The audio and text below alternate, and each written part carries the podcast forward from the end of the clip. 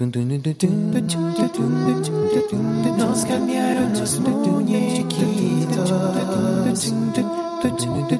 Nos cambiaron los muñequitos. Nos cambiaron los muñequitos. Esto es Nos cambiaron los muñequitos, el podcast. Saludos, bienvenidos a Nos cambiaron los muñequitos, el podcast donde hablamos sobre cómo manejar el cambio en nuestras vidas, cómo reinventarnos y cómo adaptarnos. Mi nombre es Cristóbal Colón y este es el episodio número 11. Quiero agradecerle a todas las personas que han escuchado, que me han acompañado por los primeros 10 episodios de esta nueva aventura en podcasting. Gracias a todos ustedes por estar ahí. Y en este episodio número 11 entrevisto a mi amigo Tuco Alberto. Tuco es un experto en mercadeo en redes sociales y es el creador del podcast Acaba y Emprende. Espero que ustedes disfruten también esta conversación que tenemos hoy. Saludos, bienvenidos a Nos cambiaron los muñequitos. Hoy tenemos una entrevista, uno siempre dice las entrevistas son especiales, pero esta entrevista para mí es a otro nivel porque eh, tengo la oportunidad de hablar sobre una de mis grandes influencias, uno de mis grandes mentores extraoficiales. Hoy tenemos aquí a Tuco Alberto. Saludos, Tuco, ¿cómo estás? Súper bien, súper bien. Aquí, bien pompeado. Acabamos de desayunar. Este, hizo un revoltillo. Buena gente, paz. quedó, mi amigo aquí. Quedó, quedó súper, quedó súper. Este, pero súper, súper. Y se dio la oportunidad que, que estaba ya preocupado y- porque le cancelaba demasiado a mi amigo. Ah, me, me está encantando la dinámica que lleva el podcast, porque aparte de que comenzó con la parte de conversar y aprender, pero ya ahora un desayuno, Claro, claro. un revoltillo, un buen Si café. vamos a cambiar los muñequitos, los cambiamos bien. Tuco, vamos a hablar sobre tu historia. Yo no voy a decir, ya mucha gente debe conocerte porque tú eres muy conocido en las redes sociales, pero vamos a comenzar con tu historia. ¿De dónde sale eh, Luis Alberto Ruiz Ramos? ¿De tu nombre yo salgo? Sí, mira, salgo. Sí, porque la gente me dice tu nombre así, yo digo, ¿quién es ese? Sí, sí. No, no, claro. Y de igual forma, si tú pones, ah, aquí en la entrevista con Luis Alberto Ruiz, ahí van a decir como que, ok. Este, como que. Pero nada, mira, bien sencillo. Yo vengo de, yo creo que uno de los sectores más, más humildes de, de Puerto Rico se llama Castañel. Es en el mismo medio de, de Puerto Rico, entre Lares, Adjuntas, Yauco y, y le pertenece a los cuatro, a los cuatro municipios. Todo depende. eh, llegan los, los, los, los alcaldes eh, tres o cuatro meses antes de postularse para, des- para prometer.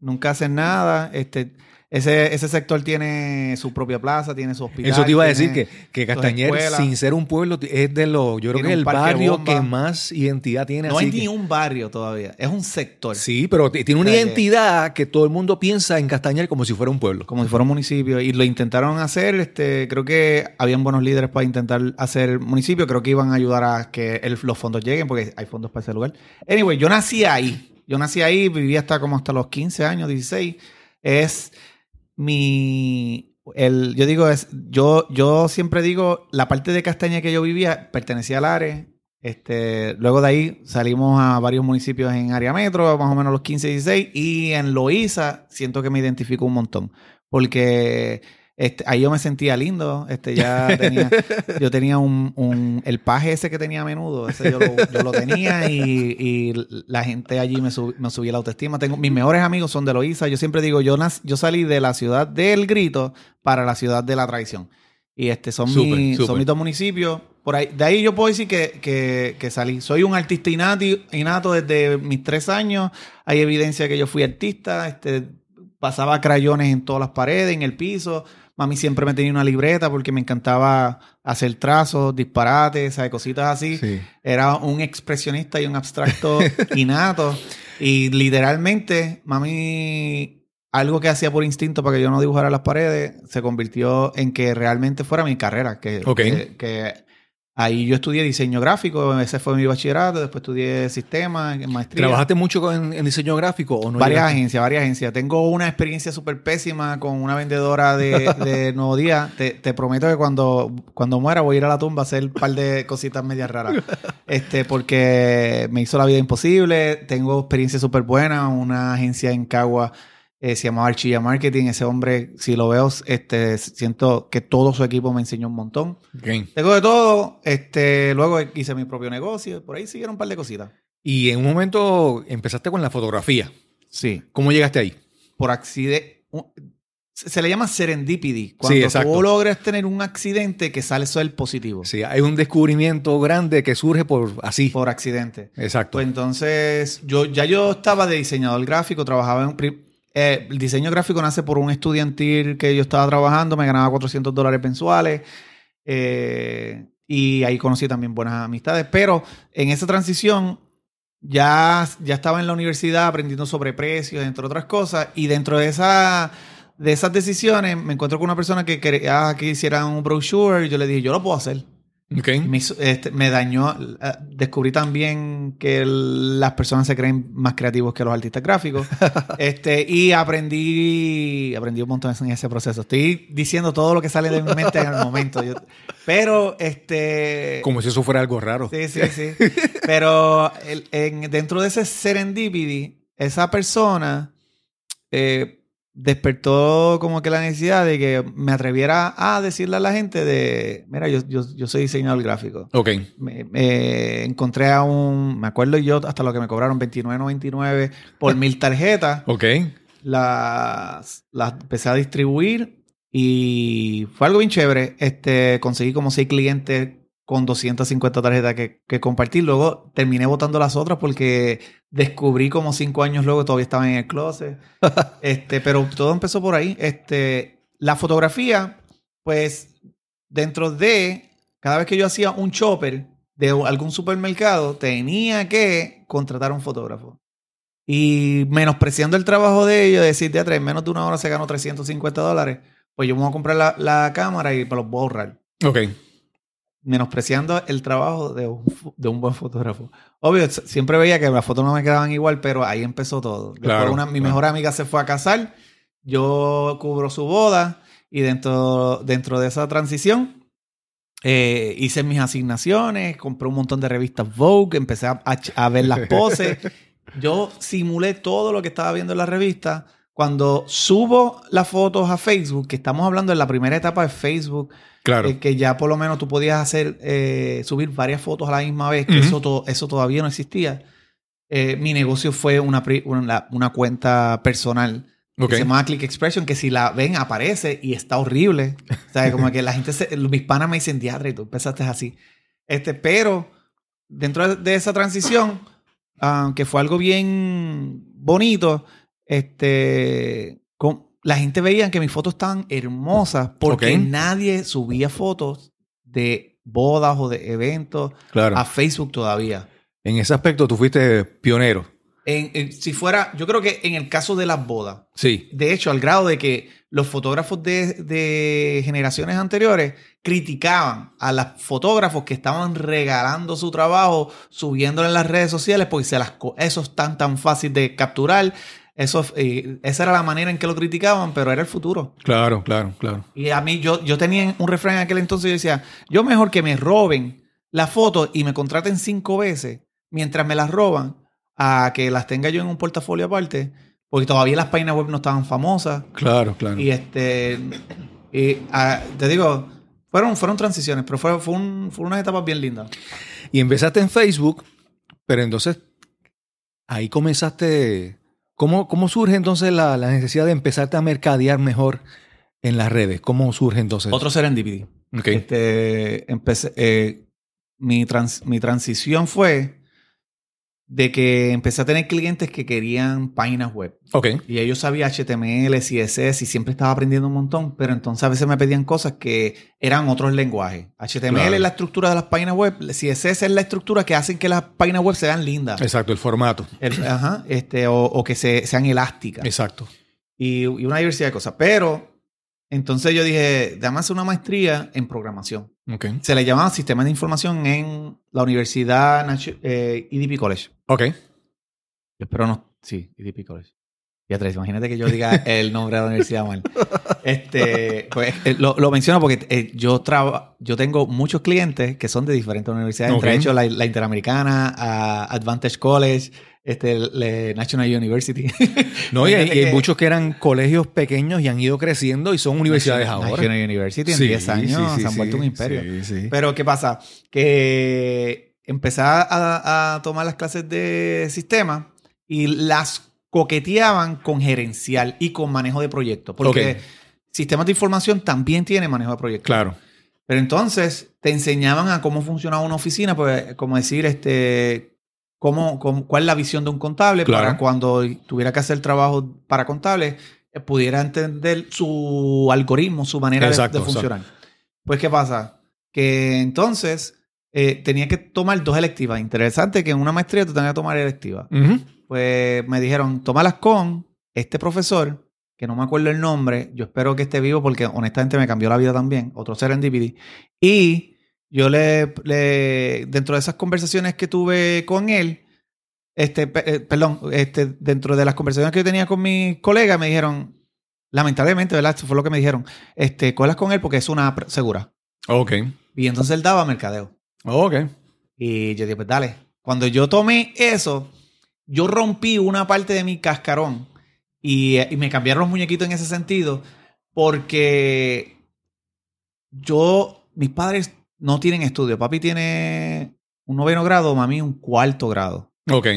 Y son gente bien humilde en un sentido de la palabra. Eh, Mi papá es altanero en, un- en otro, pero mami es bien humilde 100%. O sea, ella es, es como que donde tú la pones, ahí, ahí está. Yo pensaba que le ibas a conocer hoy, este, pero se- fue a- con mi hermana a hacer algunas diligencias. Pero mira, ¿qué pasa? Que ellos, yo escuchaba mucho, muchas jergas de ellos, muchas frases, y algunas veces me decían, ellos tienen que eso, eso es que tuvo suerte. Eso fue una pala. Claro. Y yo percibía que la, la vida era según ese marco de referencia que yo tenía. Claro, claro. Mis, mis primeros líderes.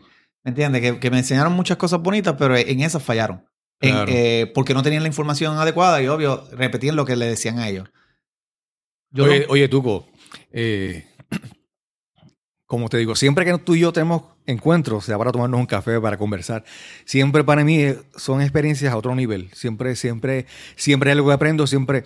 Y hoy, hoy descubro más similitud, ¿sabes? Con tu vida y la mía. Yo, mi, mi papá llegó a octavo grado. Mi mamá llegó a primer grado y solamente sabía escribir su... no se preocupen, perdonen. Mi mamá, solamente, de frente. mi mamá solamente sabía escribir su nombre para firmarlo. Y, y entonces eso que tú dices de, la, de las cosas que dicen sin querer y se le graban a uno, yo, eh, en mi casa el, el sentido del éxito, el progreso era cuando nos, cuando nos pegáramos en la lotería o cuando nos pegáramos en los caballos. Esas eran las opciones de Esa triunfo. era- esas eran las opciones de triunfo. Exacto. Y al punto que cuando veíamos a alguien que tenía dinero, pues como tú dices, lo de la suerte y las palas. La en mi caso era que el que tiene chavo es que es un, un tipo mal, ¿sabes? Un tipo mala fe, malvado, o sea, no, no son... Y algo que yo aprendí con el tiempo es de que el 98% de las personas exitosas eh, se educan demasiado en lo que están haciendo. Sí. Ya sea en la herramienta que, que Sí. tienen, ya sea en, en- o ya sea en estas otras herramientas que, que en el caso son mis expertise, como el marketing. Eh, hay otros que aprenden a hacer otro tipo de decisiones, como decir, son buenos vendedores. Este, pero nadie nace, na- nadie nace con instinto. ¿sabes? Si hay unas, hay unas eh, atracciones, tú te sientes más atraído. Un ejemplo, yo veía un crayón y si hacía el trazo, eso, eso mi mente volaba, como, wow, esa Claro. línea que estoy haciendo con el crayón y, y quería romper la- la- el papel eh, eh, moviendo ese crayón y, y mi mente se volaba. Era, y, y mi mente entonces luego, se- o mis intereses se inclinaron hacia el arte. Este, co- contrario a que a veces vemos también niños que, le enca- que ven un beat, un sonidito, y, ya están bailando. Exacto. Porque su, su cerebro se siente inquietado. Y si tú aprovechas esas primeras etapas, que yo digo eso, cuando yo veo a mis hijos yo voy a estar tan alerta porque lo que quiero es explotar esa, esa, esas ansias de crecer en eso que quieren. Sí, sí. Este, pero no, no, tú no naces aprendiendo, tú no, Claro. tú no naces siendo un buen vendedor. Lo único que lo- los niños son buenos es en manipular. Claro. Porque descubren que llorando maman teta, Sí, que llorando me compran el, el dulce luego, que llorando ahora me pueden pagar lo que yo quiero, Exacto. me pueden comprar el carro que quiero. Claro, y claro. este, eso, eso lo, lo único que saben hacer de las personas desde niños es manipular. Y, y eso a veces es confundido con inclusive ser líder. ¿Me entiendes? Claro. Este, pero son transiciones. Pero eso me pasó. Eh, cuando estoy con este profesor, me empezó a. Obvio, en la universidad, te- lamentablemente, te enfocan tanto en teoría, teoría, teoría, y, y a veces Claro. la parte práctica no se aplica tanto, que empezamos a descubrir estos otros genios y qué hicieron para poder ser exitosos. Y yo dije, wow, fue una decisión.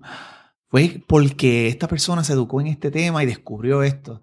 Y por ahí, y después me acordaba de conversaciones que yo tenía con gente exitosa que me recomendaban libros y me, me acordé de que estaba este contable que me habló 20 mil cosas sobre hacer negocio. Yo no le creí nada, nada. Pero me acordé de que él me había recomendado un libro que era Padre Rico, Padre Pobre. Yo dije, voy a empezar de aquí. Quiero ver qué rayo. Yo dije, voy a, al menos voy a dedicarle 20 páginas.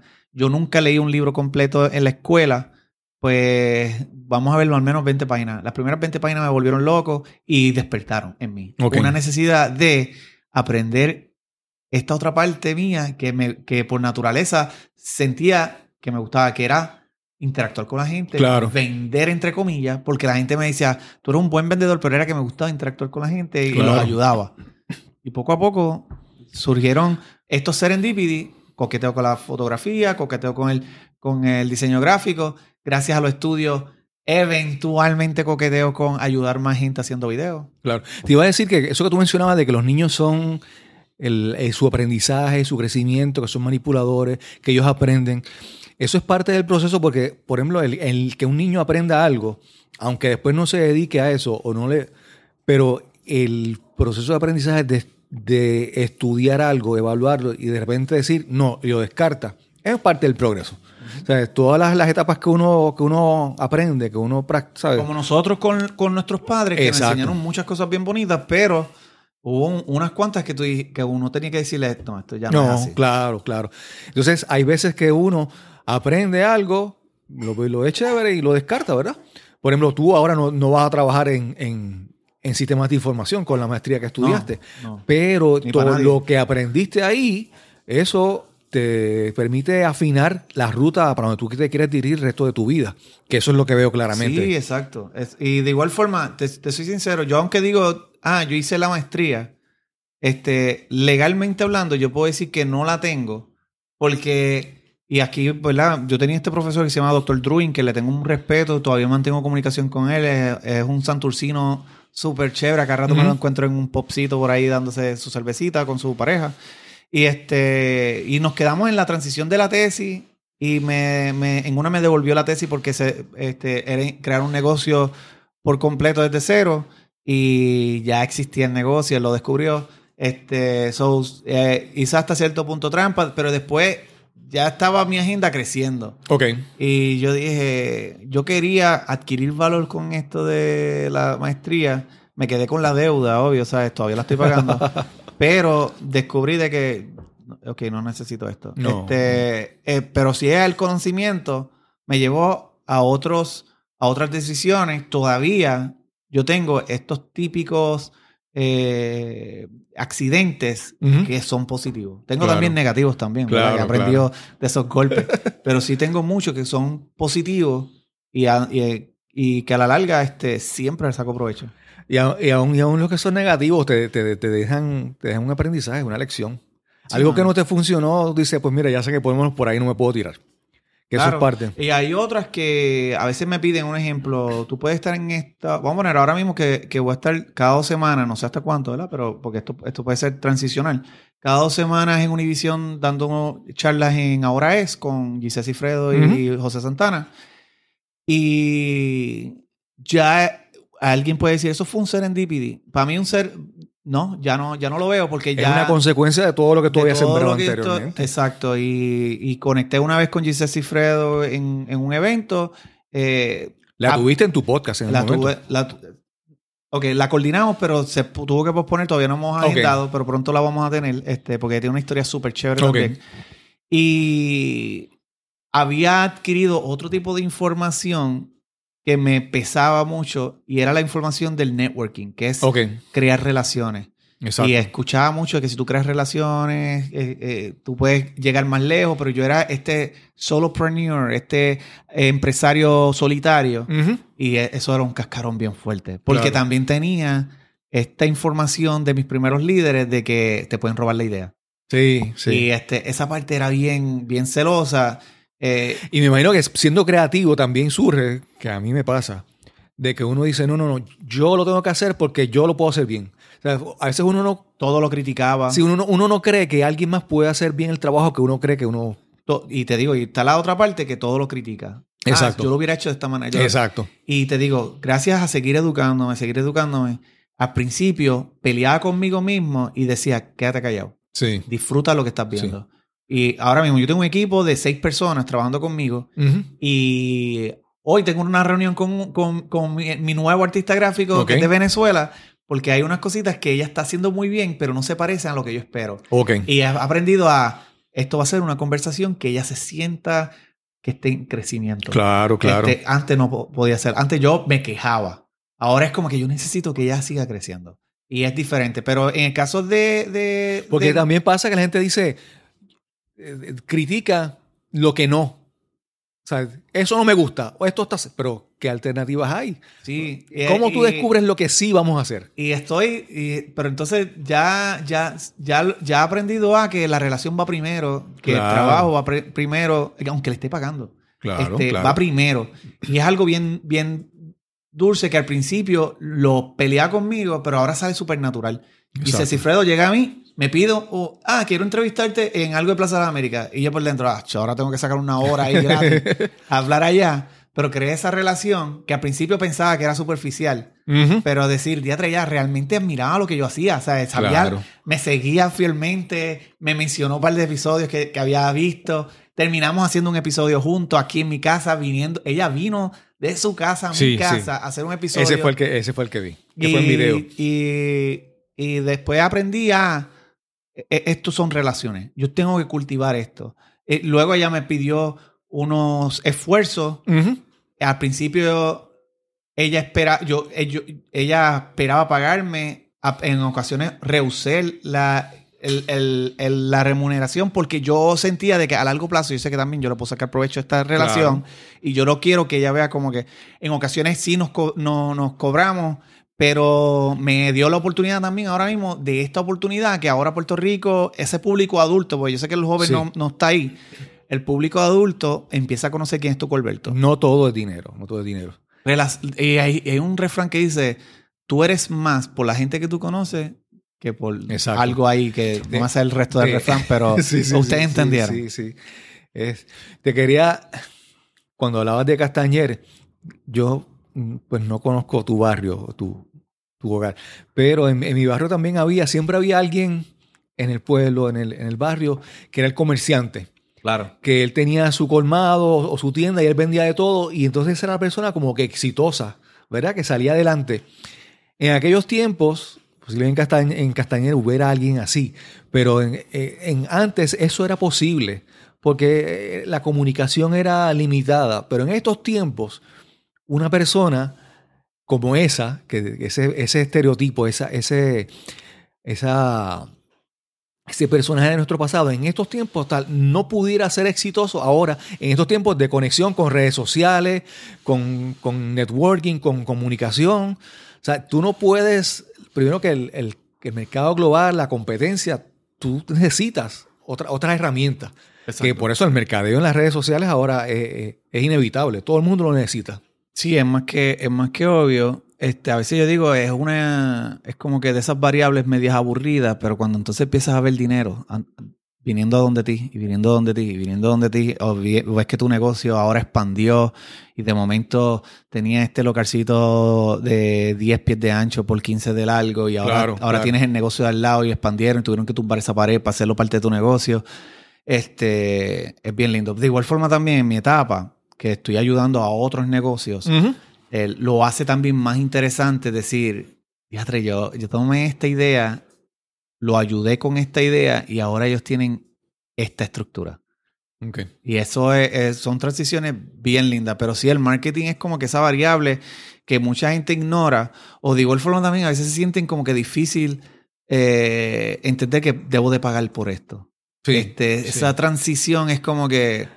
Es, es verlo, a veces uno lo ve como un gasto y no se ve como una inversión. Sí, eh, eh, yo, yo de la manera en que a veces yo le explico a mis estudiantes, ayer estuve dando una clase a 21 empresarios y, eh, y yo les menciono esto, mira, eh, ¿cuál debe ser tu budget para, para tu negocio? Es depende, pero pie- empieza con algo. Un ejemplo, en, en Facebook tú puedes, con 3 dólares diarios, tú puedes mercadear. Este, y llevarlo con 3 dólares de diario, vamos a poner, si tu audiencia es de mil personas, de 100 mil personas, Ajá. tú puedes hacer que de 3 mil personas al día, con 3 dólares, puedan ver tu, tu negocio. Y yo digo, si esos 3 dólares diarios, que son 99 mensuales, te generaron mil dólares, o sea, 10 veces más, pon 200.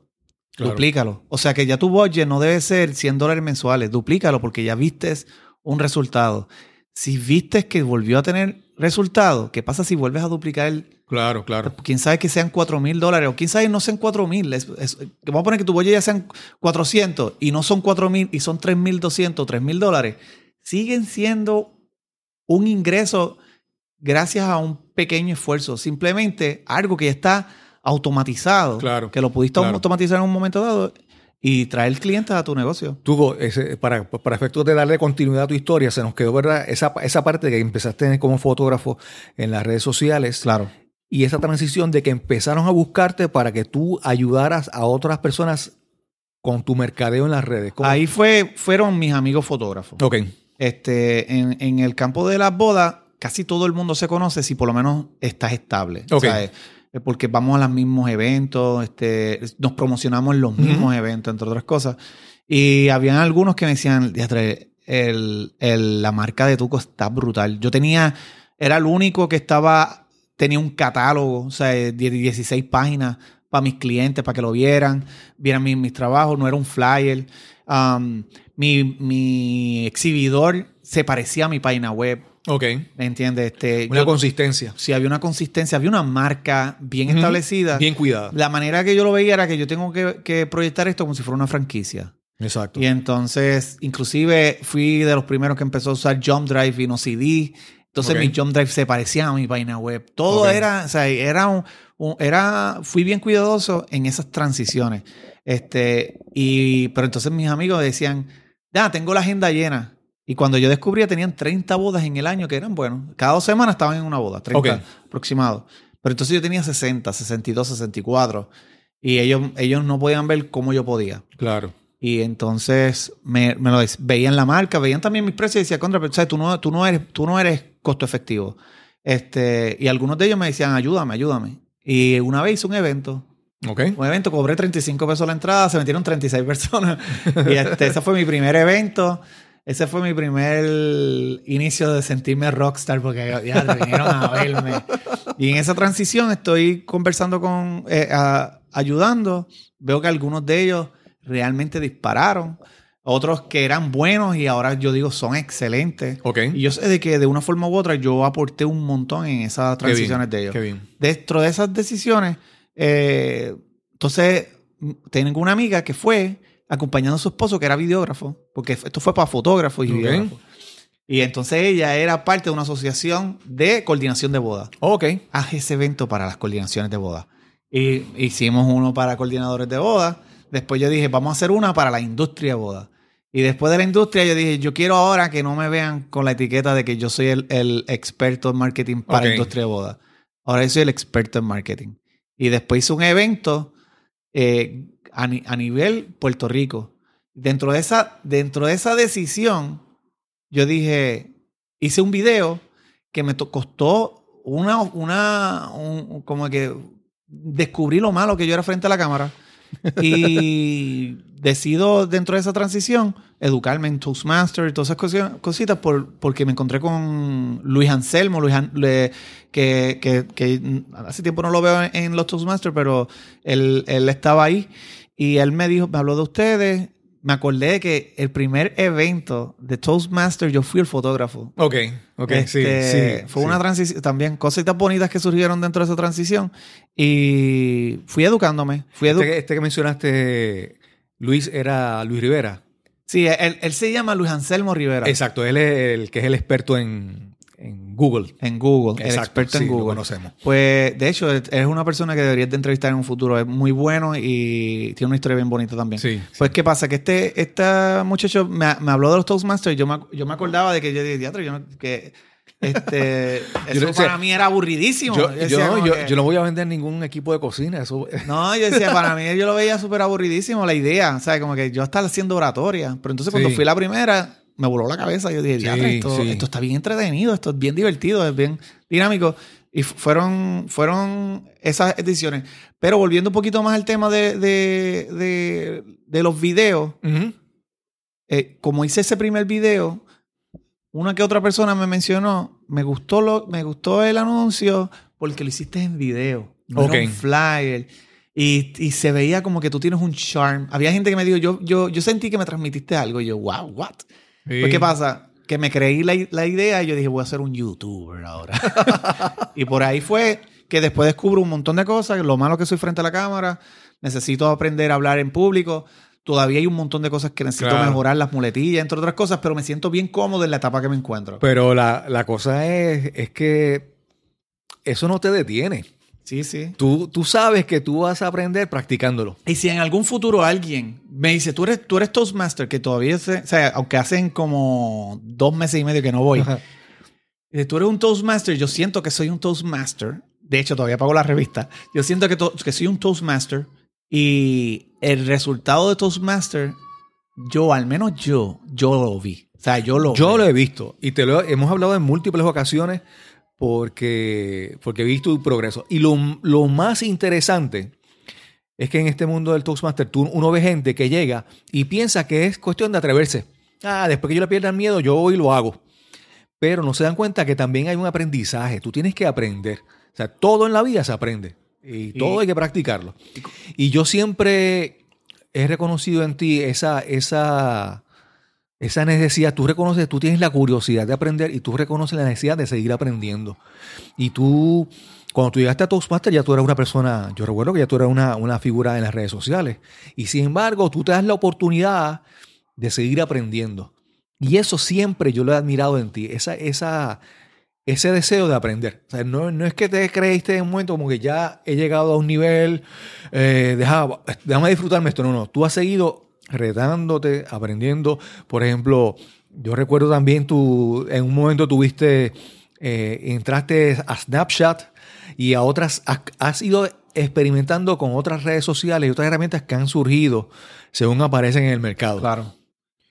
Y, y algo, algo que, que, que me agrada de ti, siempre lo he dicho, es que a veces uno puede ver a, a- a Tuco y Tuco es este eh, personaje súper jovial, súper chistoso con, su, con sus frases y su, su- sus gimmicks.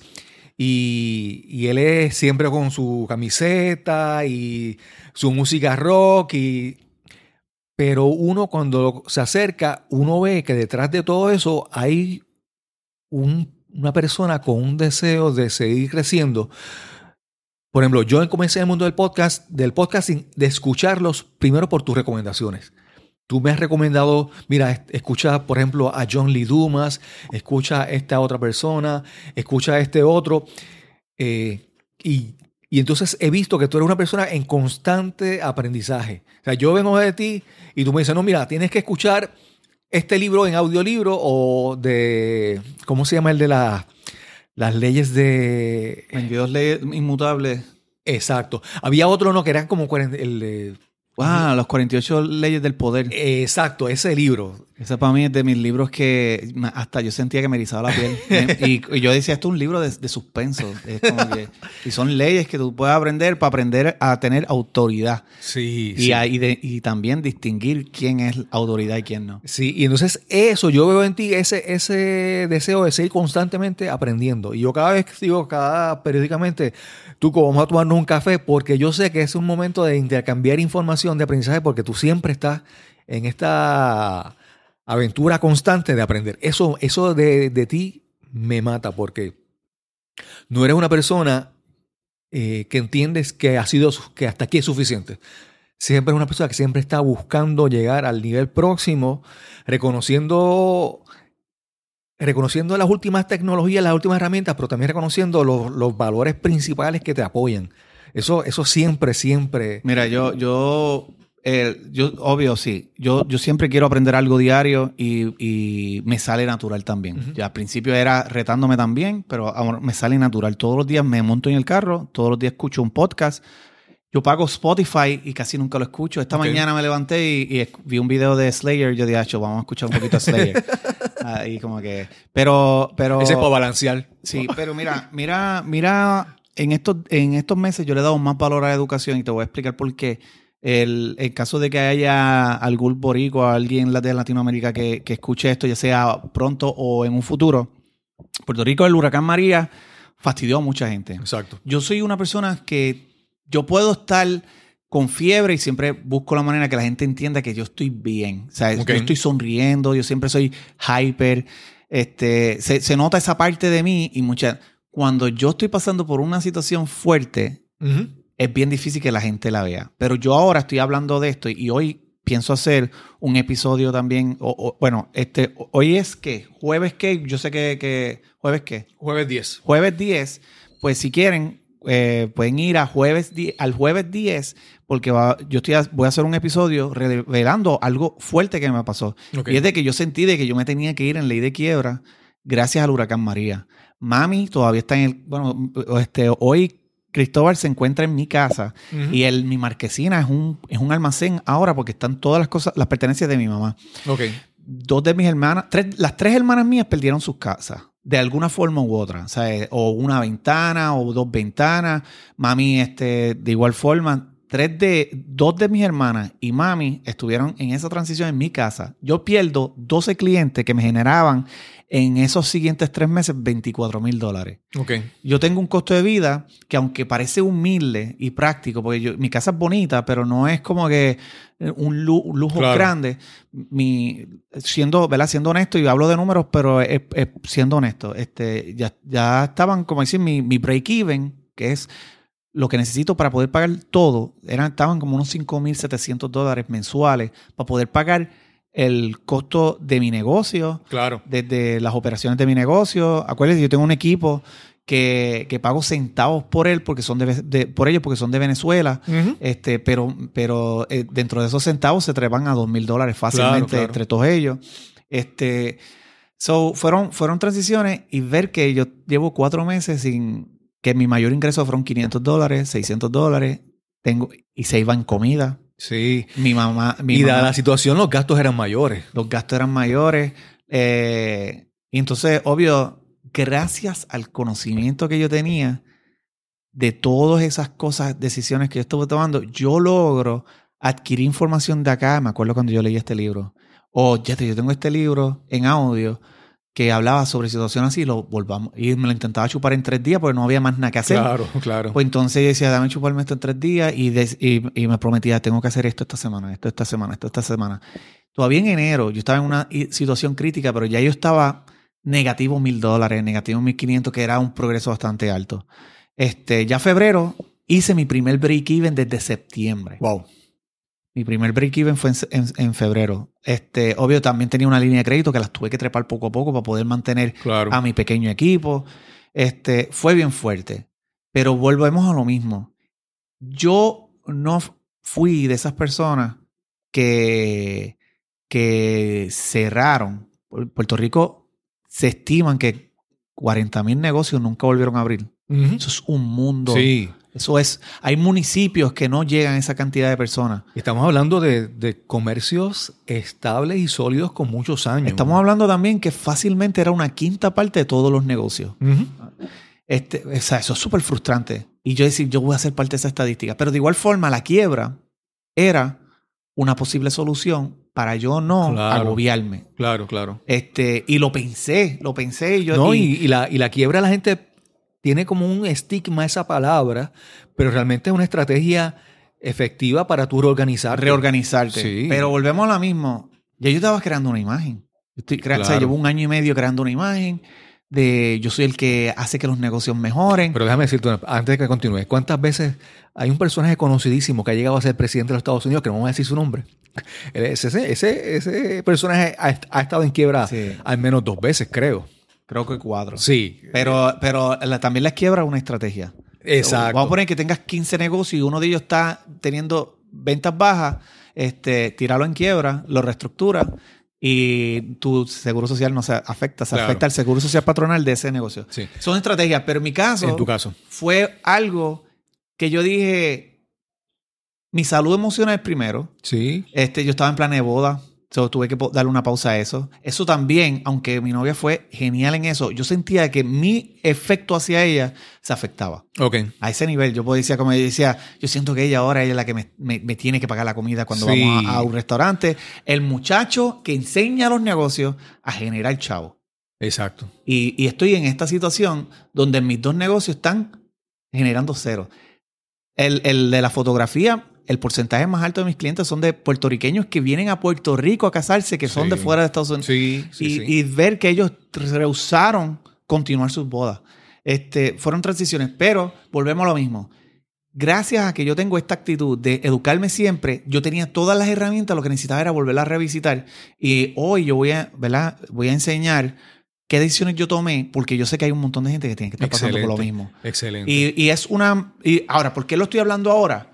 Porque ahora no se va a ver como que, wow, tú estás pasando por esta situación. No, ahora, yo ahora- soy el héroe. Sí, ahora, yo voy a no ver lo estás presentando como para, para, que, me te- cojan lástima. eh, te ahora cojan me van a ver como, diatre, mira, cómo él pudo manejar esta situación. Eso es yo correcto. estoy en esa situación. Exacto, exacto. Y este. es, es como un trasfondo. Mira, esto pasó, estos son los resultados. Y, y otra Funciona. cosa, hay negocios súper brillantes. Un ejemplo, Yahoo está pasando por situaciones. Yo había hecho un episodio que nunca salió, lo había escrito en agosto, sobre la situación de que yo había eh, descubierto de Toys R Us. Toys R Us se fue a la quiebra. Sí. ¿Cuánta gente brillante no tienen ahí? Tienen un montón de gente brillante. Pero volvemos a lo mismo. Son transiciones que, y, que pueden ayudar. Claro. Este, pero mi, mi miedo era el experto en marketing. Eh, sí, el eso- que ayuda a los negocios Sí, y, eso es y así. tenía que tenía que tragar. Aunque yo yo no me llamo humilde yo siempre digo mi, mi etiqueta es como que yo soy cool el Sí, jovial el, el- que tiene los pies en la tierra. Pero mucha gente me veía como que ah como humilde y yo di- yo dije si me voy a quiebra yo tengo que hacerle el embrace a esa etiqueta que la gente me pone Claro. y, tran- y tranquilo y como que explicar lo que pasó porque fue una situación externa y de igual forma yo si fuera a dar un consejo a, alguien que tenga negocio y, y tuvo que cerrar lamentablemente por María tú no fuiste un fracaso claro. tú fuiste una circunstancia externa y te garantizo que en un, en un futuro tú vas a volver a abrir otro negocio porque está en tu ADN Yo te quiero decir que, por ejemplo, en mi caso, yo. Se supone que este, el podcast de Nos, Nos cambiaron los muñequitos estaba en, en planes desde antes de. Sí, yo me acuerdo cuando 20. hablábamos de sí, esto. hablábamos y era así. yo estaba tan fogonado contigo yo contra cada rato me vienes con una idea diferente no, y todavía es la hora que no, no Sí, y entonces yo había comprado el equipo y el equipo estaba allí y, y sin embargo, María para mí, yo, pero mucha gente la sufrió, la pasó mal. Yo dentro de todo no puedo quejarme. Obviamente sí, uno se afecta, pero mi actitud siempre fue de que todo se puede manejar, todo se puede soportar, vamos adelante. Y parte del, del yo comencé a trabajar fuertemente después del huracán. Cuando no tenía acceso a internet, cuando tenía que irme a un centro comercial a buscar internet para conectarme, ahí comenzó. Esa, esa adversidad a mí me hizo trabajar más. Por ejemplo, trabajar con que alguien me diseñara un logo a través de Fiverr en internet. Necesitaba el internet. Pero todas esas cosas se dieron. Que, me, que alguien me hiciera la introducción del programa del podcast musical, también todos. Y entonces, eh, esa adversidad me hizo como que ya es hora de que no puedo seguir. Uno queda en esa zona comodidad y como que está ahí. ¿Sabes qué a mí logró María? Obvio, dentro de estas decisiones, um, hay un, un libro que, que pude leer que me que hablaba sobre las eh, distinguir los, los posibles ingresos de tu negocio. Y tú sabes todas las opciones que yo tenía que yo decía, ah, yo no voy a hacer eso. Yo no voy a hacer eso, yo no voy a hacer eso. Después también descubrí otro libro este, que trataba sobre sistemas de suscripciones. Y yo dije, diatre, yo no tengo ningún negocio que tenga dinero recurrente. Ok. Que todos los meses esa persona me pague esta cantidad. Ok. Y empiezo a, a coquetear con esos modelos. Eso empezó a dar un disparo. Un disparo de que yo sé, estimando lo que estoy viendo ahora mismo, Ajá. yo sé que no van a pasar tres meses que yo voy a escalar los ingresos que estoy teniendo ahora mismo Excelente. porque aprendí a los, eh, los modelos de negocio que yo ignoraba. Que yo decía, ah, sí, están buenos, pero yo tengo otros modelos. Esa era la manera en que yo estaba Ajá. pensando. Este, yo dije, ok, dame coquetear con este modelo de negocio.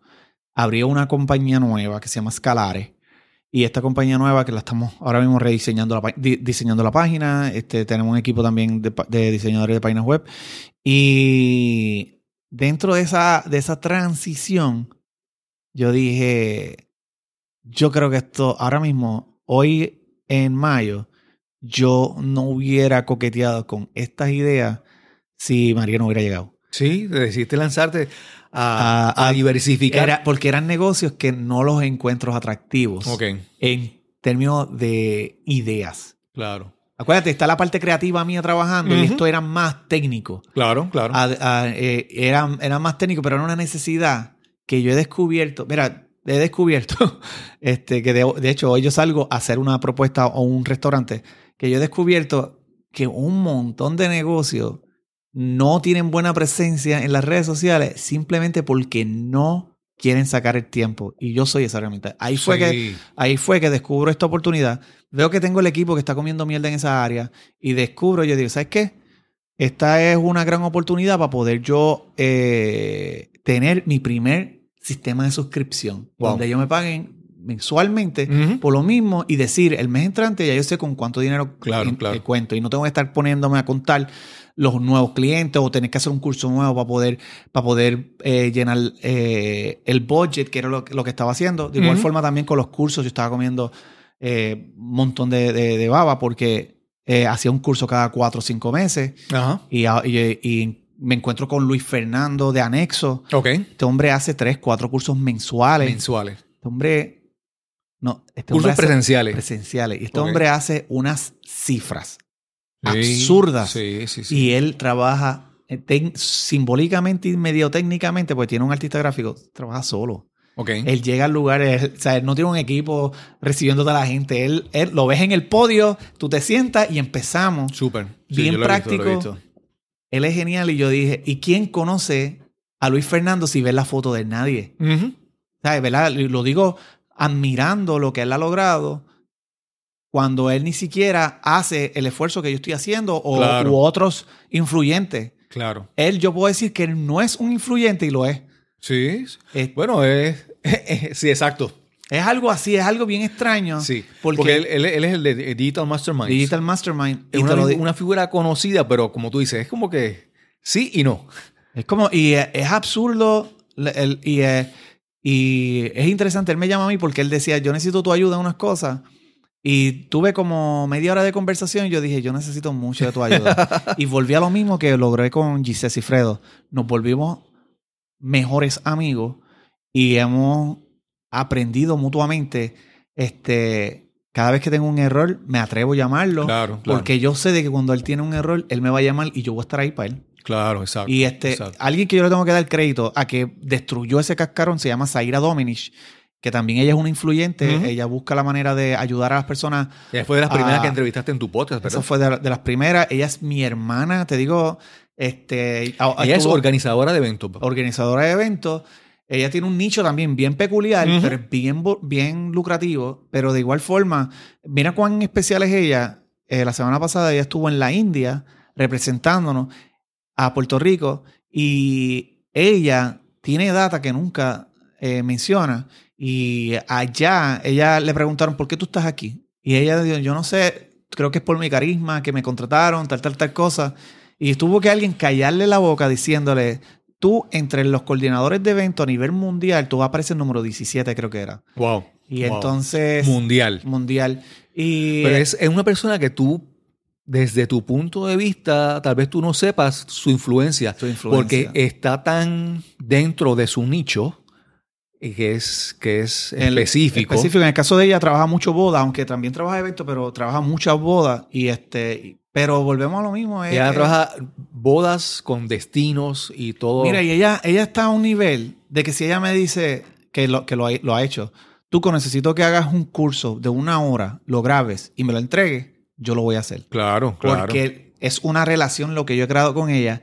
Y el día que yo le diga, Zaira, yo necesito que tú ahora mismo, te, eh, o, ¿verdad? Vamos a poner, o esta semana, prendas tu cámara y hables sobre este tema y me entregues el video Exacto. y decir, y, y es más, y decirle, y no puede ni explicarme para qué, para qué, ella lo va a hacer. Sí, sí. sí. Porque, y esto no es abusar, esto es al nivel que ha llegado nuestra relación. Claro, Este, claro. Y es, Esa esa es la. Cuando tú sabes que tú tienes una relación porque aportas valor a esa persona y esa persona también aporta valor a tu vida, tanto simplemente por conocimiento, por, por relaciones, por, por amistad, por, por todo. Mira, a mí me pasó algo bien peculiar también contigo. Este. Yo me acuerdo que al principio tú mencionabas, "Ah, yo necesito ayuda y tal, tal cosa, pero yo necesitaba aprender a hablar, Exacto. aprender a, a mejorar la manera en que yo hablo. Eh, más porque eh, yo, mi público era Latinoamérica, no era Exacto. Puerto Rico. Puerto Rico yo tengo de los sesenta y pico de mil seguidores que tengo en todas las plataformas, yo creo como seis mil son de Puerto Rico. Ujú. Eh, México me caí encima, al- al- los haters me caían encima diciendo, Dios mío, tú hablas como un rapero. ¿Sabes? Como que, porque los boricuas En verdad, en verdad. Los puertorriqueños nos comemos las letras, decimos Exacto. muchas palabras en inglés, ¿sabes? Nosotros somos, y los dominicanos están en más o menos en esa misma línea también, ya últimamente, Ajá. De que decimos muchas palabras en inglés en el español. Eh, no decimos letrero, decimos sign, este, o rótulo, um, y parking. eh, eh, esta- eh, Exacto. pero entonces yo le digo esas palabras a un boricua, pasó bien. Ajá. Pero entonces el latinoamericano. Y yo necesitaba ese, esa persona que, que me diera duro.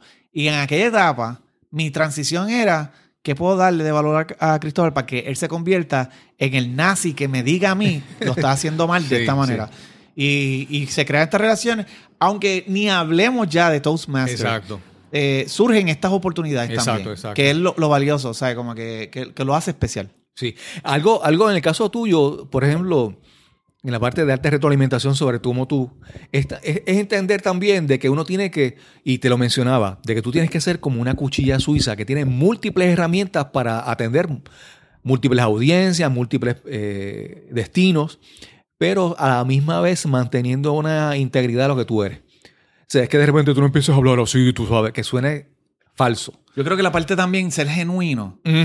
Inclusive, mira cuán in- interesante esto. Hoy estuvimos hablando de una persona, no vamos a mencionar el nombre, donde habla con muchas S, muchas palabras de domingo.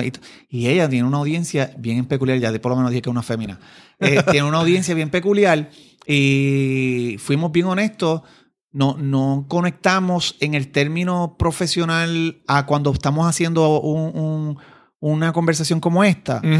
Este, la admiramos como persona increíblemente, lo admira- la admiramos bien brutal. Tiene su audiencia. Tiene una audiencia bien peculiar, pero eh, eh, ella lo ha logrado por ser ella. Exacto. Yo he tenido personas que me dicen, me han criticado, bueno, yo me acuerdo cuando estaba el Team Rubio, yo me pinté el pelo rubio, como cuatro me criticaron, pero inclusive ¿De personas Puerto Rico o fuera de Puerto Rico? de fuera de Puerto Rico. Pero inclusive hubo un montón de personas de fuera de Puerto Rico, hasta peruanos, de Paraguay, de México, que me dijeron, wow, tú eres parte del Team Rubio. Ellos estaban, ellos Eso, sabían eso. lo que había logrado el equipo Exacto, de Puerto exacto. Rico en aquella, aquella etapa.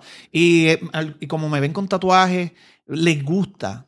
A, Claro. un, a un sector amplio de los seguidores míos. La- yo siempre digo esto, tú atraes a las personas que se parecen a ti. Tus Claro. clientes se parecen a ti. Cuando yo- yo- ahora mismo, ayer, que tuve un evento eh, sobre marketing de Facebook en, en la Interamericana, las 21 o 22 personas que estuvieron allí, yo siento que tienen dos características mías. O es, son joviales, eh, habían muchos bien simpáticos, o son con los pies en la tierra. Exacto. Negocios grandísimos, nombres como que sí, yo tengo esta corporación tal, tal, tal, pero súper relax, no se veían prepotentes. Y yo decía, ese es como yo también. ¿Me entiendes? Tú Sí, traes, sí, sí, tú traes sí. Tu, tu público y, eh, y son, son cositas bien lindas. Pero, pero, eh, y hay algo que quiero aclarar, ¿verdad? Y es que, por ejemplo, hablar de tu imagen la imagen es lo que captura la- a la- inicialmente a una persona, la primera impresión, ¿verdad? Tú quieres apelar a, una audiencia con tu, con tu presencia, ¿verdad? Pero esa, esa primera impresión te dura un poquito.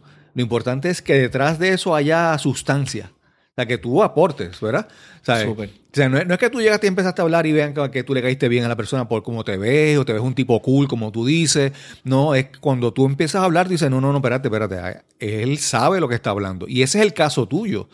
Sea, que tú tienes este personaje, y todas estas, estas eh, recursos para tú llamar la atención de la gente, pero, pero lo que hay detrás es realmente eh, es profundo, no es sustancia. Sí, sí, pero, pero va, va alineado a que el conocimiento que adquiero poco a poco es simplemente porque todos los días saco Sí. algo, tiempo. Hace, hace unos días tú estabas hablando en tu podcast con, con alguien, no sé si fue con Oscar Feito, que hablaban de que hay mucha gente por ahí diciendo lo mismo, pero en la manera en que tú lo dices y por ser tú, vas a conectar con mucha gente.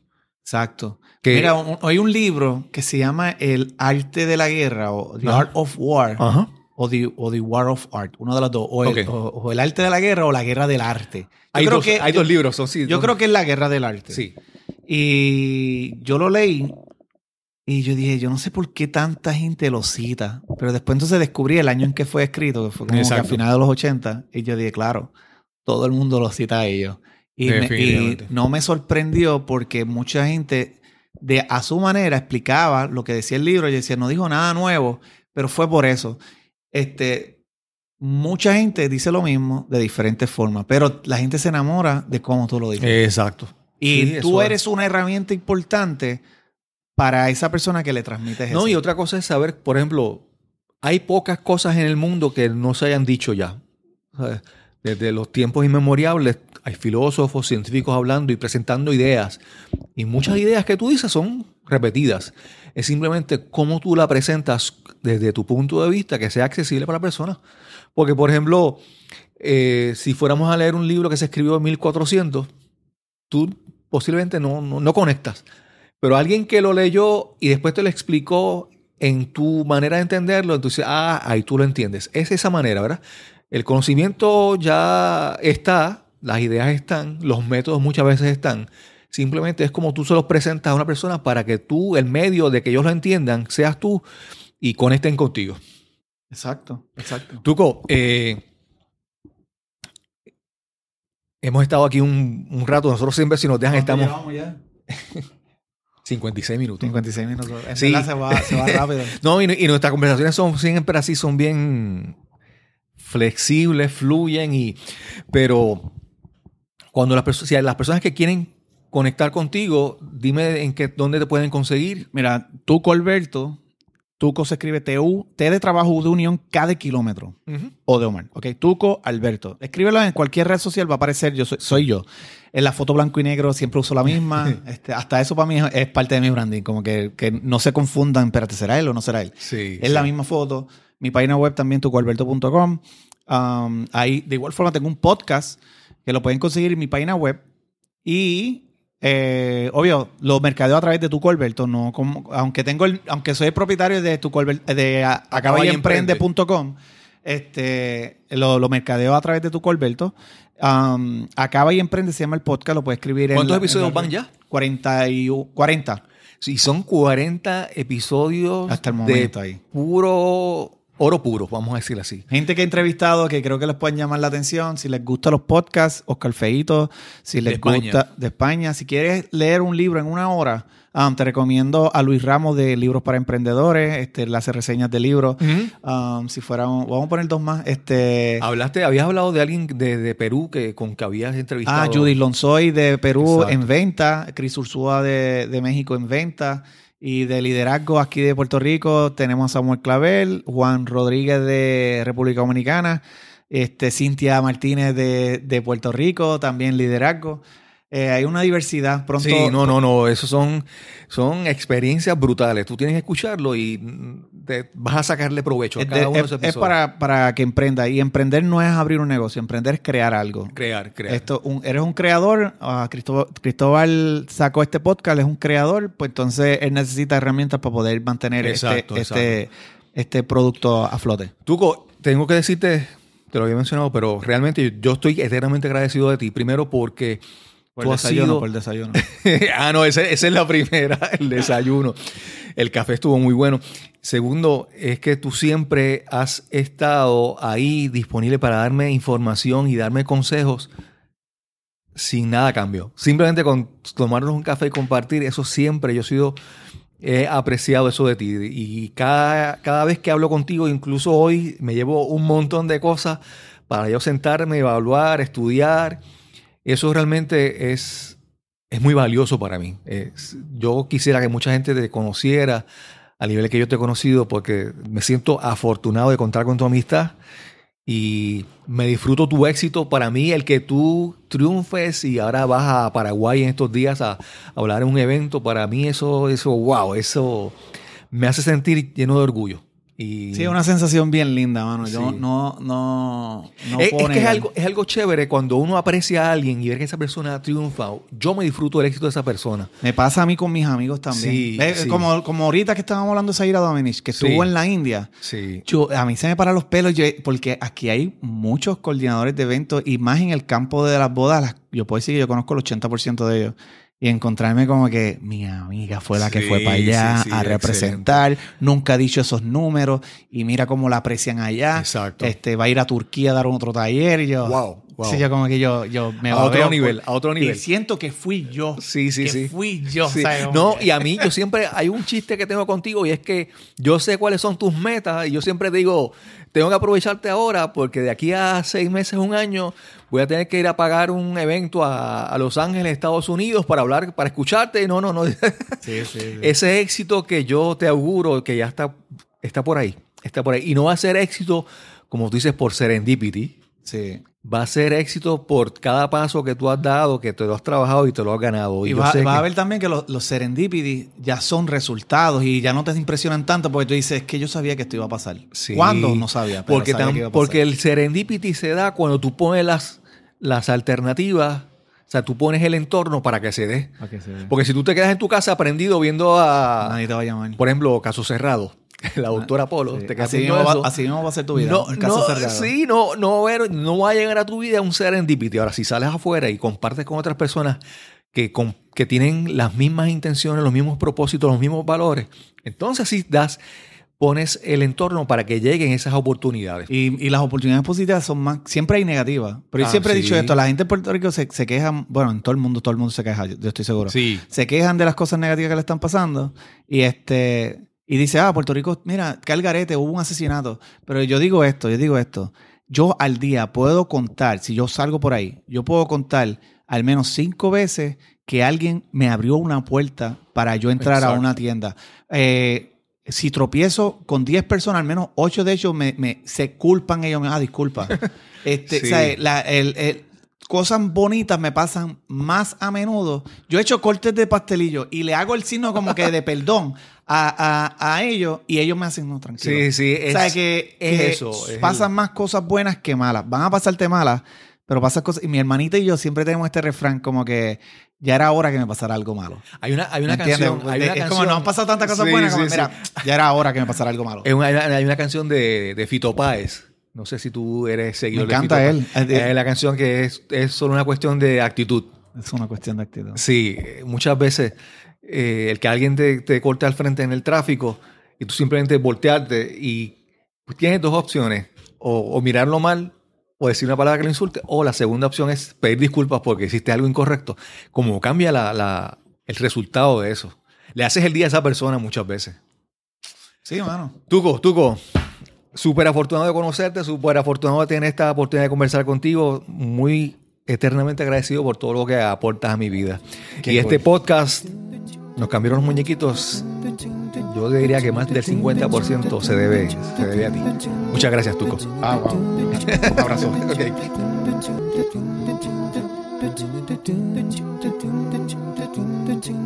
Thank you.